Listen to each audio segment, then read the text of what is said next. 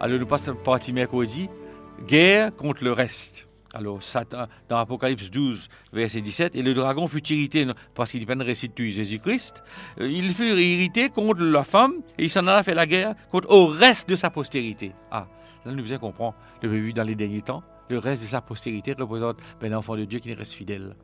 Le thème reste, il décret dans la Bible, qui, qui reste fidèle, tandis que la majorité tombe dans l'apostasie. Tandis que la majorité des habitants de la terre euh, pour à côté de Satan, mais la fin des temps. Mais il y a un groupe d'Imoun, il y a un groupe euh, ben, chrétien qui, bon Dieu, pour susciter, après 1798, 98, qui pourrait être fidèle à Christ face à toute sa ben, persécution, face à toute la fureur de Satan.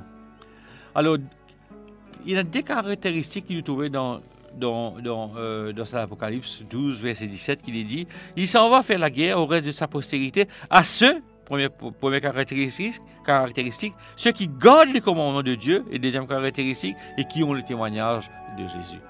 Alors, le reste de semaine qui vous rester avant que Jésus vienne, premièrement, ils gardent le commandement de Dieu. Apocalypse 13 montre que la première table du décalogue, des dix commandements, sera centrale dans le conflit de la fin des temps. Et la composante, c'est-à-dire que, qui nous trouvait dans les quatre premiers commandements qui nous trouvaient, nous trouvons surtout l'adoration. La question principale, surtout dans la crise finale, sera qui ça n'a qui nous peut adorer? Surtout, quand nous parlons de l'adoration, nous parlons du quatrième commandement. Tandis que les habitants de la terre choisissent, euh, adorent la bête et son image, le reste pour adorer le Dieu créateur. et la création nous trouve à travers le sabbat, le quatrième commandement est bien spécifique, tu adoreras ton Dieu euh, et qui va entre nous, qui donc pendant six jours, bon Dieu fait la terre, il fait faire tout, et puis septième jour, et nous besoin adorer. Ce quatrième commandement-là est bien spécifique. C'est pour une raison pour laquelle nous, nous croyons que ce commandement-là il peut jouer un grand rôle, un rôle crucial dans la crise finale. Ça, c'est une, caractéristique. Deuxième caractéristique, une caractéristique, il dit à nous, ça peuple qui peut rester là, il prend le témoignage de Jésus. Dans l'Apocalypse 19, verset 10, il explique comme étant l'esprit de prophétie. L'esprit du, prenait l'esprit du prophète. En comparant ces versets avec verset 22, verset 9, nous trouvons que ben, les frères de Jean, à qui bon Dieu donne sa euh, prophétie-là, ils ont le témoignage de Jésus comme les prophètes.